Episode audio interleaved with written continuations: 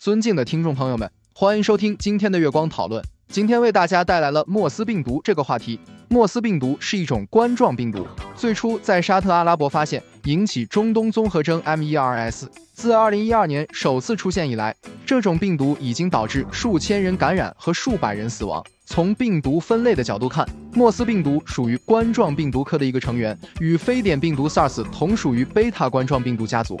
然而，与非典病毒相比，莫斯病毒在基因组序列上与之相似性仅为百分之五十四点九，这意味着莫斯病毒与非典病毒在遗传物质上存在显著的差异。莫斯病毒的受体是二肽基肽酶四 DPP 四，该受体主要分布在人深部呼吸道组织中，这与非典病毒的受体血管紧张素转换酶两 ACE 二有所不同。莫斯病毒主要感染人的深部呼吸道，而非典病毒则主要感染人的肺部。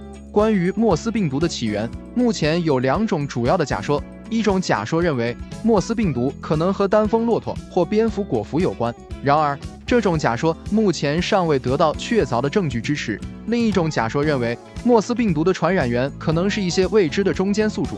因此，莫斯病毒的具体起源仍需进一步的研究确认。莫斯病毒感染是一种高度传染性的疾病。可以通过飞沫传播。预防这种病毒感染的最好方法是保持基本的卫生习惯，如勤洗手、戴口罩、避免接触呼吸道感染患者等。此外，对于高风险人群，如老年人、儿童、孕妇和慢性病患者等，应该特别注意预防感染。目前尚无针对莫斯病毒的特异性药物或疫苗，因此预防和控制该病毒感染主要依赖于公共卫生措施，如隔离患者、追踪接触者、加强卫生防疫等。同时，科研人员正在积极开展针对莫斯病毒的研究，以期找到更有效的预防和治疗策略。总之，莫斯病毒是一种相对较为陌生的病毒，其起源、传播和防控等方面仍有很多需要深入研究的领域。这就是我们本期所有内容。